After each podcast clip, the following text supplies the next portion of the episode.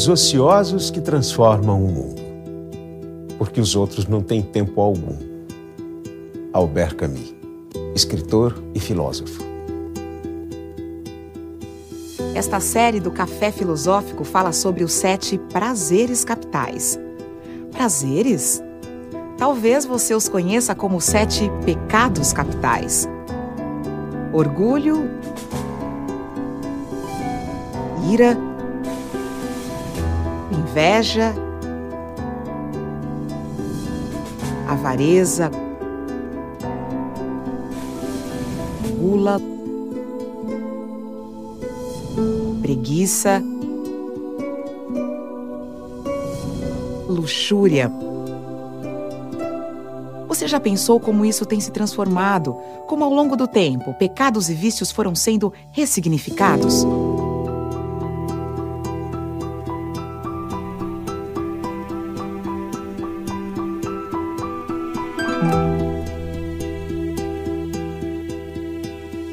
Hoje vivemos a filosofia do faço, logo existo. E quem nada faz, nada é. A preguiça é adjetivo indesejável em qualquer currículo, em qualquer caráter. A preguiça é vergonhosa, um pecado capital para a religião, praticamente um palavrão que ofende a moral ocidental, apoiada na produtividade, no fazer. Mas quem nunca se questionou? Para que tanto trabalhar? Para que tanto produzir? Nós somos de fato só aquilo que fazemos e produzimos?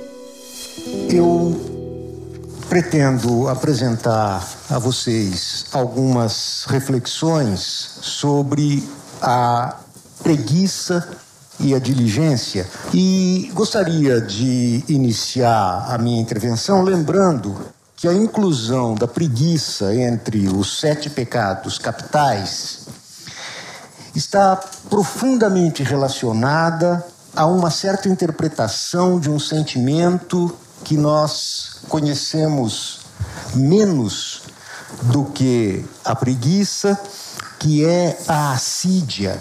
E esta relação entre a assídia e a preguiça, ela está atestada desde os textos mais antigos, ela pode ser encontrada, por exemplo, em Tomás de Aquino, e ela é encontrada também no, no catecismo atual da Igreja Católica, de que eu cito um curto trecho. Esse trecho diz o seguinte: Os vícios podem ser classificados segundo as virtudes que contrariam, ou também eles podem ser reduzidos aos pecados capitais que foram discriminados como tais pela experiência cristã por Santo João Cassiano, seguido por São Gregório o Grande, e eles são chamados capitais porque geram outros vícios. Esses pecados são então o orgulho, a avareza, a inveja, a ira, a luxúria, a gula, a assídia ou preguiça. Nós encontramos isso do mesmo modo, ou pelo menos de um modo bastante semelhante, em São Tomás. Um vício capital é aquele do qual naturalmente procedem outros vícios.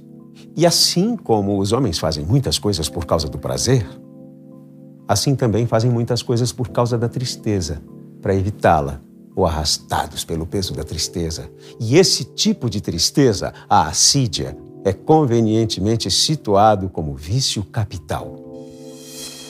Seria preciso, então, que a gente se perguntasse, em primeiro lugar, uh, por que preguiça ou assídia? E eu acho que o fato de que nós tenhamos dois significados para o mesmo pecado capital pode nos mostrar a importância desse pecado como fonte geradora de uma situação de ânimo, de uma espécie de estado afetivo extremamente perigosa.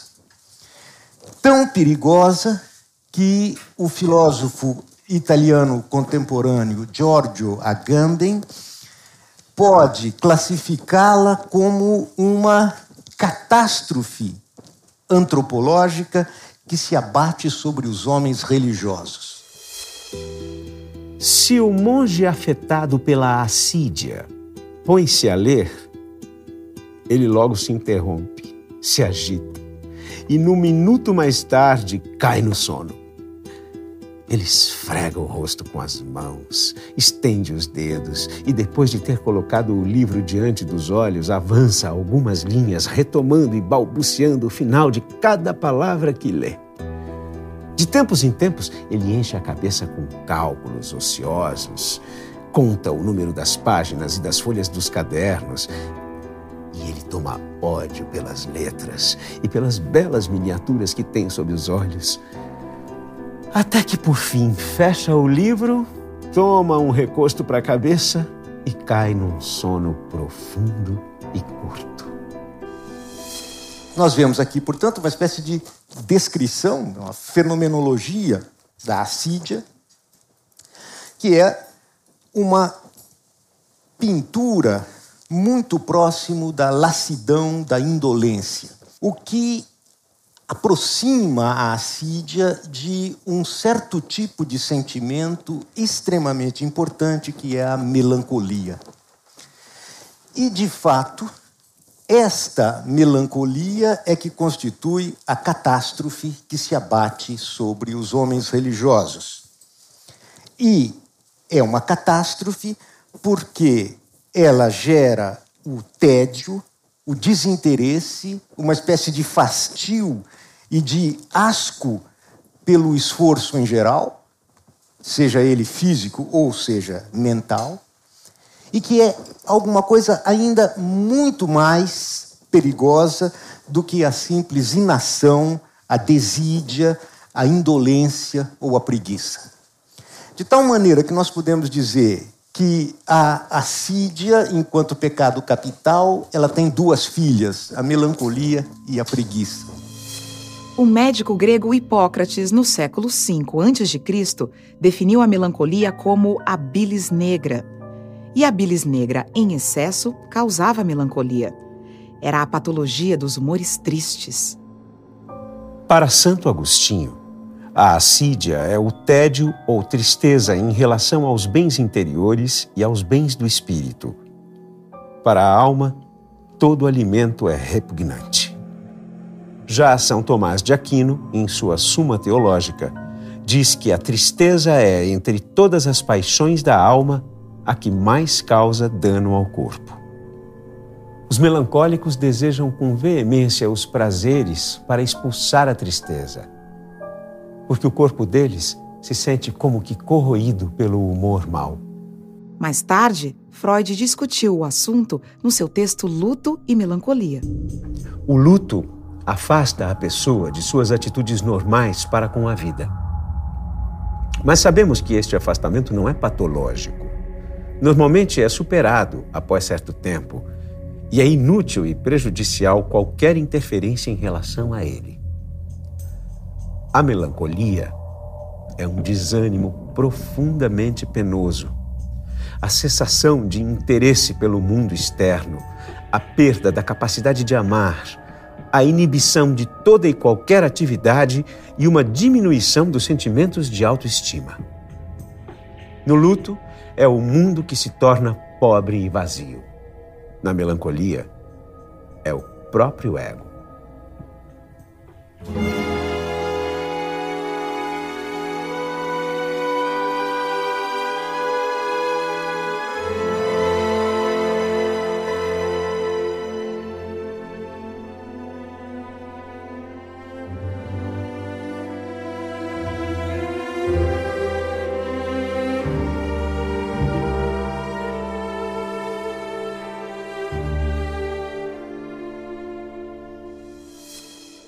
Problema é que destas duas filhas da Assídia nascem duas atitudes simetricamente opostas, completamente distintas do ponto de vista daquilo em que elas se mostram.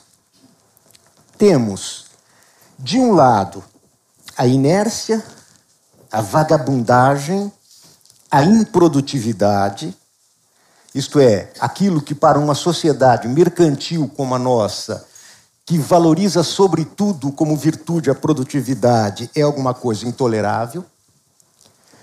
Mas, por outro lado, nós também temos com a assídia uma espécie de aversão e de repugnância, um estado afetivo extremamente negativo que se coloca como uma espécie de fastio daquele que é acometido desse sentimento por uma espécie de percepção do absurdo da nossa existência, isto é, com uma profunda insatisfação pela falta de sentido de qualquer ação e, em geral, pela falta de sentido da nossa vida enquanto tal. Ora, é justamente esse estado aversivo que é aparentado com a preguiça, mas por outro lado é diferente dela, que vai gerar alguma coisa totalmente diferente da indolência, da inação, da lassidão, que é justamente esse nosso ativismo, essa necessidade de uma atividade febril e incessante, justamente para vencer essa repugnância perante uma espécie de sentimento esmagador da miséria das nossas vidas. A assídia é mãe da preguiça, a vontade de fazer nada, a inação. E mãe da melancolia, a inércia perante a falta de sentido e a miséria da vida. Mas é justamente esse sentimento de insatisfação que pode nos empurrar para a ação. Tédio. Trabalho bastante. Cumpro o que os moralistas da ação chamariam o meu dever social. Cumpro esse dever, ou essa sorte, sem grande esforço ou notável desinteligência. Mas, muitas vezes, em pleno trabalho, outras vezes, no pleno descanso, que, segundo os mesmos moralistas, mereço e me deve ser grato? De um fel de inércia, estou cansado, não da obra ou do repouso, mas de mim. O tédio é sofrer sem sofrimento, querer sem vontade, pensar sem raciocínio. É como a possessão por um demônio negativo embruxamento por coisa nenhuma. No próximo bloco, uma outra visão sobre esse hábito maldito e mal visto, a preguiça, e um elogio aos preguiçosos.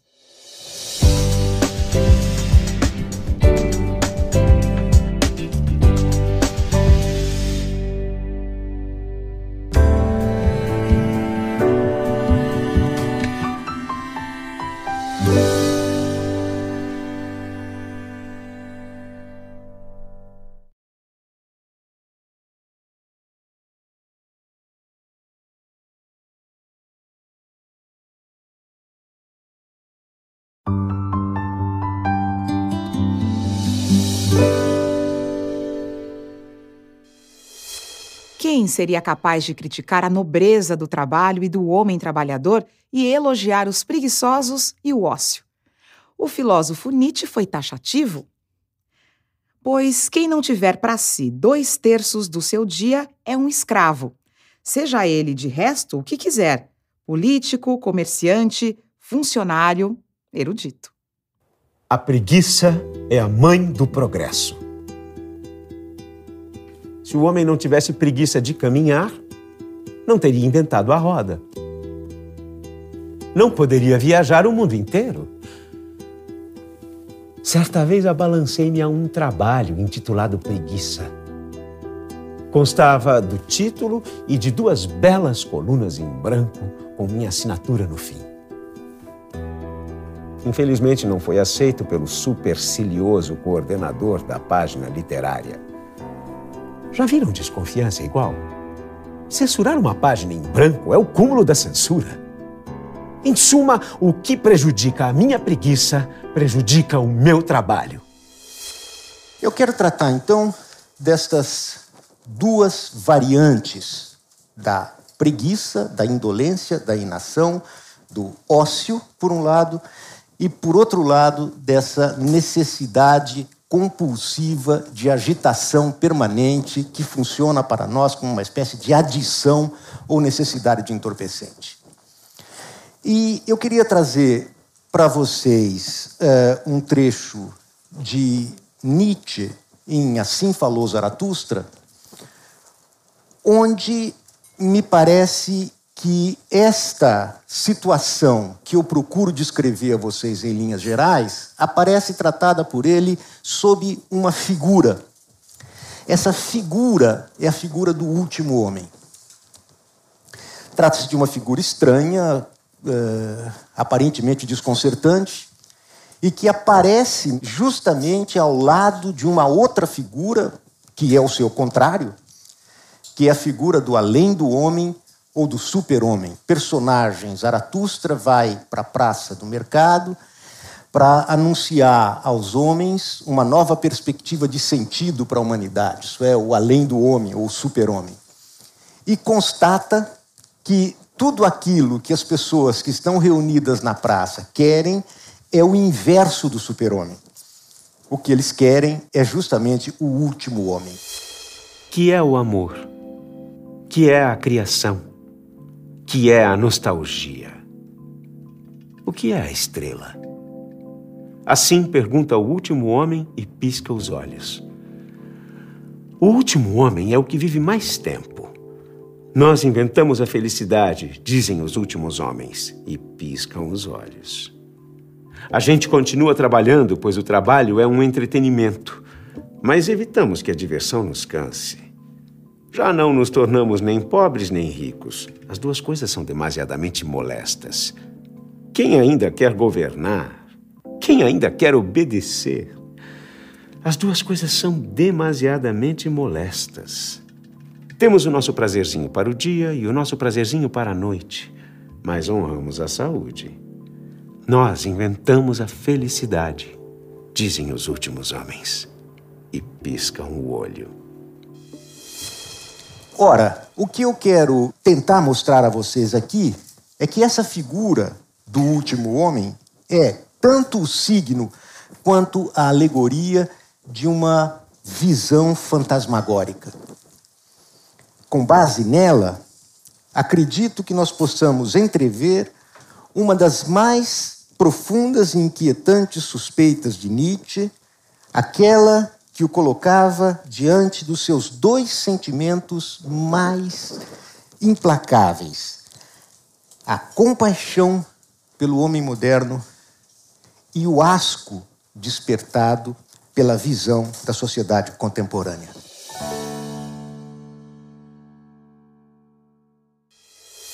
Os tempos modernos, portanto, os nossos tempos se inauguram com a abolição teórica, a condenação moral, jurídica e política da escravidão, uma instituição banida da cena pública com a configuração do republicanismo e do moderno Estado democrático de direito.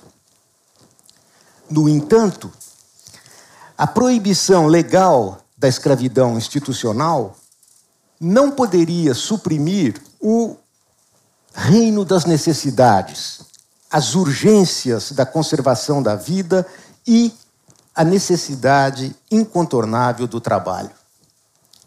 Justamente por causa disso, o homem moderno vive uma dilaceração, uma espécie de fragmentação e de contradição entre duas aspirações. De um lado, a necessidade da luta pela sobrevivência, a luta pela produção e reprodução da vida material, e, de outro lado, a necessidade igualmente premente de elevação espiritual.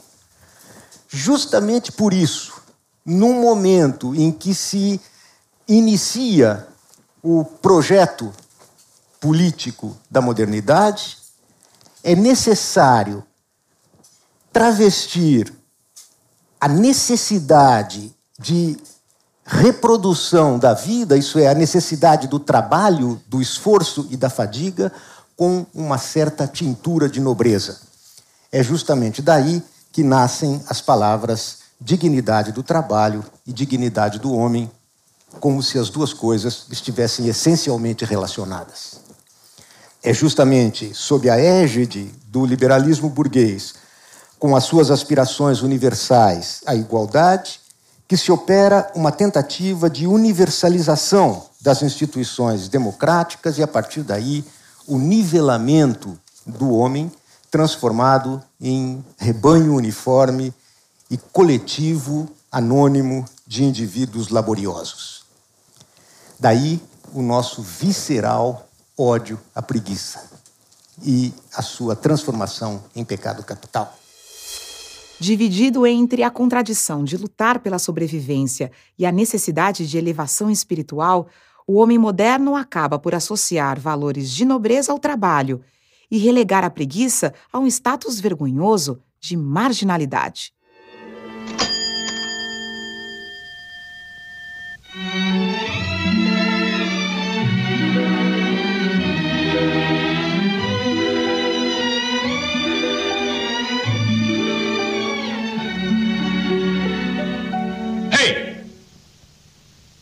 Quit stalling. Get back to work. Go on.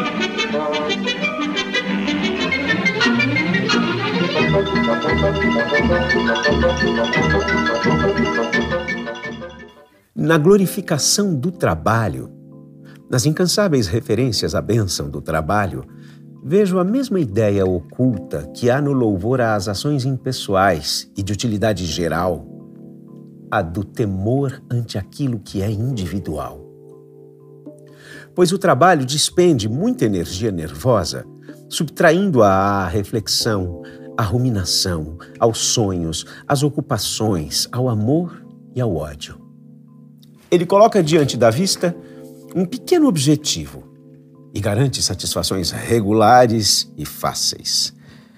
Assim terá mais segurança uma sociedade em que se trabalha duramente. E hoje se adora a segurança como a uma divindade suprema. Então, que horror! Precisamente o trabalhador tornou-se um perigo. Pululam os indivíduos perigosos e por detrás deles o perigo maior, a saber, o indivíduo. O que o Nietzsche se empenha em fazer é buscar uma nova perspectiva de sentido. Ora, aquilo que aparece para nós como uma nova perspectiva de sentido é justamente a glorificação do trabalho, a valorização do trabalho como sendo a expressão essencial da dignidade do homem.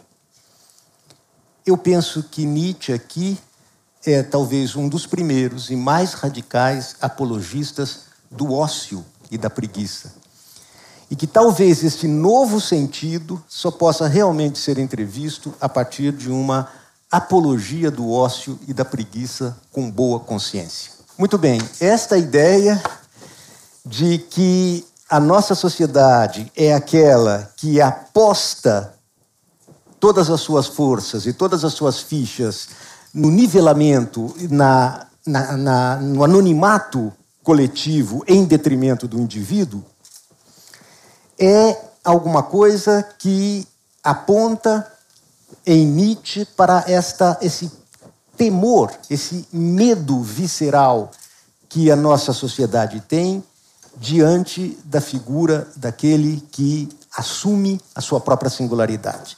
Isso é, aquele que não tem exatamente a forma do último homem. Do, do último homem. Isto é, para aqueles indivíduos que necessitam como de uma atmosfera vital de tempo para si, de uma espécie de relação de cultivo consigo mesmo. Ora, este tipo de relação consigo mesmo só pode brotar do ócio e da preguiça como uma condição vital.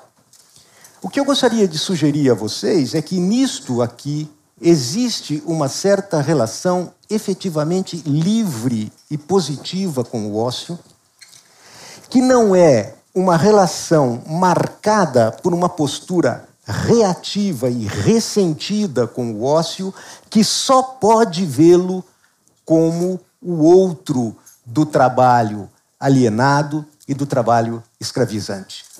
Eu quero dizer com isto que nós encontramos fora de Nietzsche, sem dúvida também, uma apologia do ócio em vários autores ocidentais, mas uma apologia do ócio que não se assume como uma relação livre, isso é, como uma relação positiva com o ócio, porque ela está desde sempre marcada por uma espécie de recusa do trabalho alienante, do trabalho escravo, e uma justificação ética do ócio que só pode se sustentar a partir dessa recusa da alienação.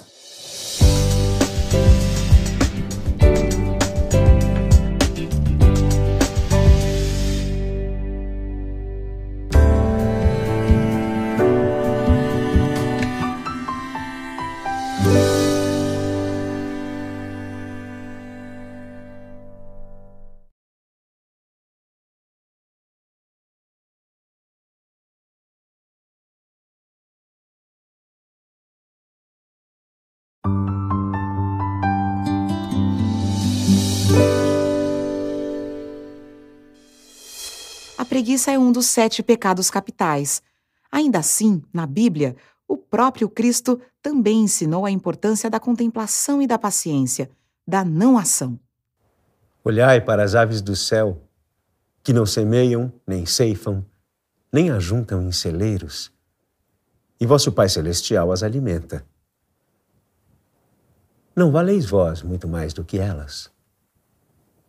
E pelo que haveis de vestir, por que andais ansiosos? Olhai para os lírios do campo, como crescem. Não trabalham nem fiam. Não vos inquieteis, pois, pelo dia de amanhã, porque o dia de amanhã cuidará de si mesmo. Voltando a Mário Quintana e suas reflexões sobre o ócio, o poeta bem observou que se a preguiça é pecado, ela também é uma forma de se evitar outros pecados. A preguiça é o único pecado que nos impede de cometer os outros seis. Suave preguiça, que do mal querer e de tolices mil ao abrigo nos põe. Por tua causa, quantas más ações deixei de cometer. Abro aqui espaço para uma suspeita de que, em nosso tempo, só encontramos em autores como Nietzsche, e particularmente em seus discípulos antimodernos, uma apreciação produtiva do ócio e do farniente, assim como de modos de vida que são essencialmente aparentados a ele. Por exemplo, o lazer, a dissipação, a gratuidade, a fruição desprovida de finalidade extrínseca e utilitária, como nós vivemos, por exemplo, no prazer estético, na sexualidade, mas também em antíteses extremas, como nos ritos sacrificiais e nas figuras da marginalidade. Em Nietzsche, mas também em Georges Bataille, o ócio é assumido como um valor em si. É acolhido e afirmado no registro pleno do inútil, do não instrumentalizável, do desperdício e da gratuidade pura. Justamente esta falta de relação utilitária, a completa ausência de qualquer aproveitamento finalístico, constitui o sentido profundo do sacrifício que o situa em uma esfera de pura gratuidade, destruindo a sujeição da vida à lógica da utilidade e da categoria de finalidade. Existir significa agir sem qualquer finalidade utilitária. Existir significa gastar, não conservar, aceitando a sua própria dimensão trágica da morte. Um outro texto que me parece excelente em relação a isso é aquele no qual nós vemos o, todos esses elementos que eu venho tratando até agora reunidos num diagnóstico. Esse diagnóstico, Nietzsche o reúne num conceito que ele chama de barbárie civilizada. Em geral, a gente costuma pensar a civilização como o contrário da barbárie. Ora, o nosso tempo é, para ele, justamente caracterizado por ser um tempo de barbárie civilizada. À medida em que andamos para o Ocidente, escreve ele, torna-se cada vez maior a agitação moderna. De modo que, no conjunto, os habitantes da Europa se apresentam aos americanos como amantes da tranquilidade e do prazer, embora se movimentem como abelhas ou como vespas em voo. Essa agitação se torna tão grande que a cultura superior já não pode amadurecer os seus frutos. É como se as estações do ano se seguissem com demasiada rapidez. Por falta de tranquilidade, a nossa civilização se transforma em uma nova barbárie. Em nenhum outro tempo, os ativos, isto é, os intranquilos, valeram tanto como agora. Logo, entre as correções que necessitamos fazer no caráter da humanidade, está fortalecer, em grande medida, o elemento contemplativo. Mas, desde já, o indivíduo que é tranquilo e constante, de cabeça e de coração, tem o direito de acreditar que possui não apenas um bom temperamento, mas uma virtude de utilidade geral e que, ao preservar esta virtude, está realizando uma tarefa superior.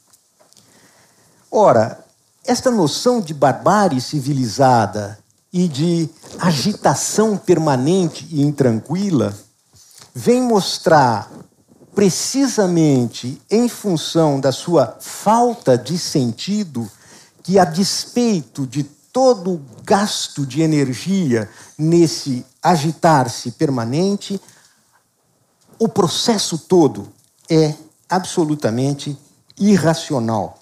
A escravidão dos bárbaros, escreve Nietzsche, quer dizer a nossa, é uma escravidão mental marcada pela divisão do trabalho como princípio de barbárie e domínio do mecanismo.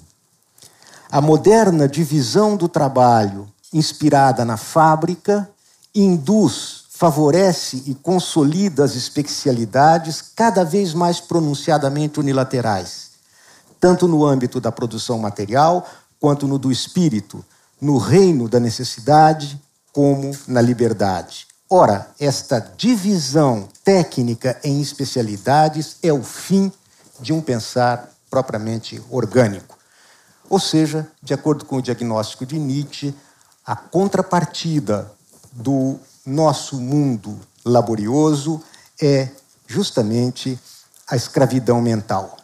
A escravidão mental que se reflete no íntimo dos nossos corações e na visibilidade dos nossos corpos. A grande maioria precisa trabalhar em dois ou mais empregos, com um período de descanso inferior a um quarto do dia, para poder viver sobre um teto com condições mínimas de sobrevivência. Esse discurso é uma proposta filosófica existencial que se dirige a uma maioria privilegiada economicamente?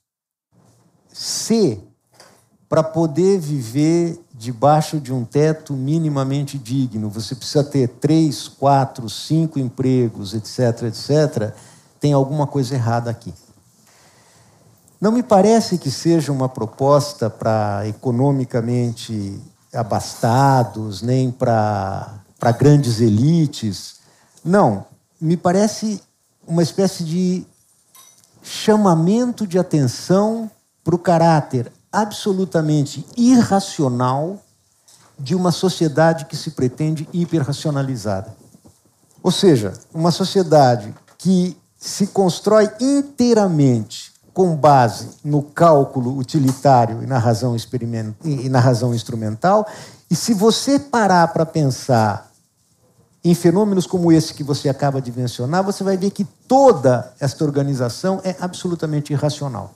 Mas como essas questões, é, como os nossos ouvidos não estão dispostos a ouvir esse tipo de problema, é, às vezes é preciso gritar. Eu acho que o que o Nietzsche fez foi isso, foi fazer uma espécie de estridência que tornasse possível aos ouvidos modernos ouvir alguma coisa que nós não estamos muito dispostos ainda hoje a escutar. Se eruditos se envergonham do ócio, isso é por certo um sinal dos tempos. Mas há algo de nobre no ócio e no lazer. Se o ócio é realmente o começo de todos os vícios, então ao menos ele está bem próximo de todas as virtudes. O ocioso é sempre um homem melhor do que o ativo. Mas não pensem que ao falar do ócio e do lazer eu estou me referindo a vocês, seus preguiçosos.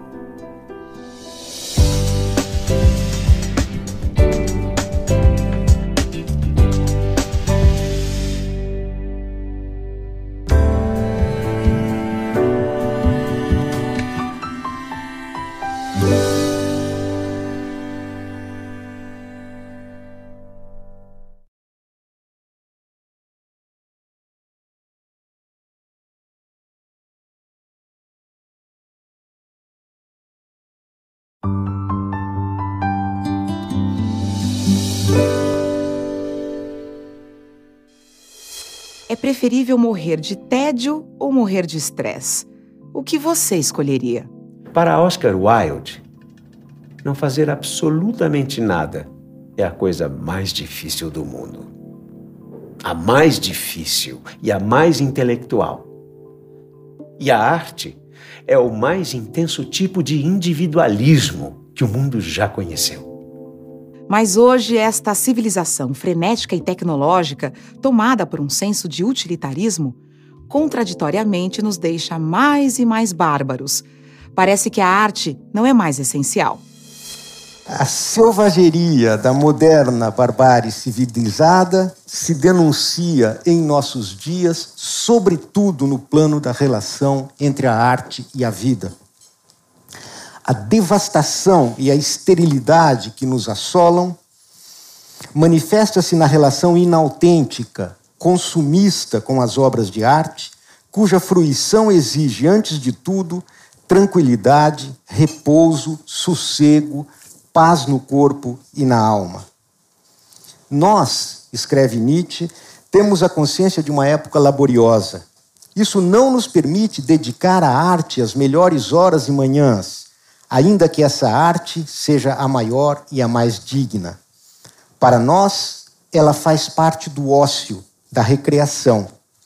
Damos-lhes o resto do nosso tempo, o resto das nossas forças.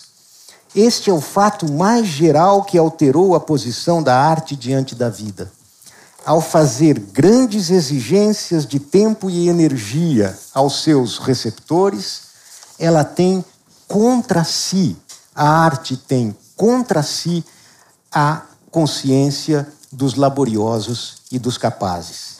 Uma antiga sabedoria zen budista considerava que os mestres e sábios só adquiriam a perfeição que é própria dos homens simples quando fossem capazes de experimentar a mútua necessidade da ação e da contemplação, de modo que, na comum exigência de ambas, restava abolida a oposição excludente entre agir e não agir. Cito um antigo texto zen budista. Os antigos diziam que estavam ativos durante todo o dia e, no entanto, nada tinham feito. Visto a partir da percepção imediata, em meio à atividade domina o repouso. Nós, então, e só então, agimos sem agir. Isso porque, para essa modalidade de sabedoria oriental, é somente em meio à mais intensa atividade que pode vigorar o repouso, na consciência de que a atividade qualitativamente superior é aquela em que agimos sem necessidade de agitação, de modo que, em meio à mais intensa atividade, impera a ausência de movimento. Para nós, todavia, seria de grande utilidade gastar um pouco de tempo para reaprender a lição da sempre sóbria e instrutiva filologia. Conquanto de etimologia incerta, a palavra latina labor, trabalho, lavoro, labor, travail, remete à ideia de dor, tormento, agonia, sofrimento, esforço, cansaço, pena, e extrai esta rede de significações da sua relação etimológica com tripalium, um instrumento de tortura usado no princípio da Idade Média. Nossa vertiginosa agitação só é capaz de encontrar repouso na paradoxal espiral permanente de uma necessidade de consumo ininterrupto. Aspas. Pois viver continuamente a caça de ganhos obriga a desprender o espírito, a despender o espírito até a exaustão. Sempre fingindo, sempre fraudando, antecipando-se aos outros. A autêntica virtude agora é fazer algo em menos tempo do que os demais. Assim, são raras as horas em que uma honesta retidão é permitida. Nessas horas, porém, a pessoa está cansada e gostaria não apenas de se deixar ficar, mas de se estender desajeitadamente ao comprido. É conforme tal inclinação que as pessoas agora escrevem cartas. E o estilo e o espírito das cartas sempre serão o verdadeiro sinal dos tempos. Se ainda há prazer com a sociedade e as artes, é o prazer que arranjam para si os escravos exaustos do trabalho. Que lástima essa modesta alegria de nossa gente culta e inculta. Que lástima essa desconfiança crescente de toda alegria. Cada vez mais o trabalho tem ao seu lado a boa consciência, a inclinação à alegria já se chama a si mesma necessidade de descanso e passa a ter vergonha de si própria. Fazemos isto por nossa saúde, é o que dizem as pessoas quando são flagradas numa excursão no campo, por exemplo. Com efeito, o estilo e o espírito das cartas serão sempre um inesgotável fundo semiótico, um verdadeiro sinal dos tempos.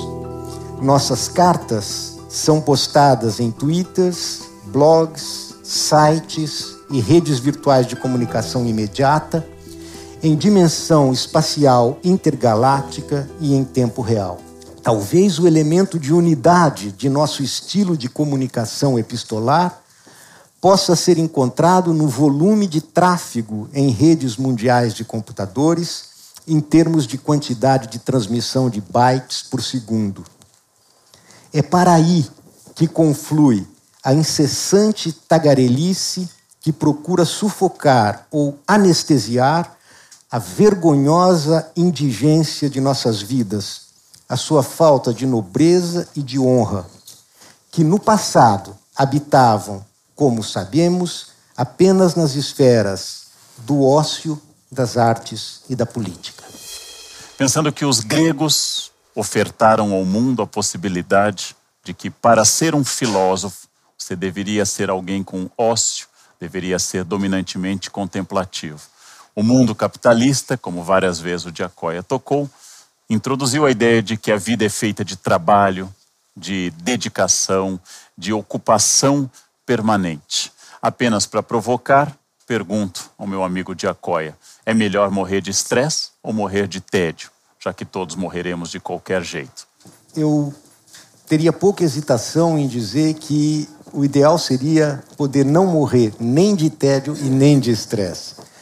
O ideal seria poder conduzir uma vida em que nós tivéssemos uma dimensão própria para poder fazer do nosso trabalho alguma coisa que fosse não só é, dissipação, né, mas que também fosse alguma coisa que produzisse intensa gratificação e que pudesse ser um gênero de vida que reservasse para nós algo que eu é, deixei para tocar no momento das nossas discussões aqui. É preciso que nos nossos dias nós sejamos capazes de recuperar um certo sentido de ética ou de ethos com o qual um pensador como Nietzsche trabalha permanentemente e de forma absolutamente intransigente.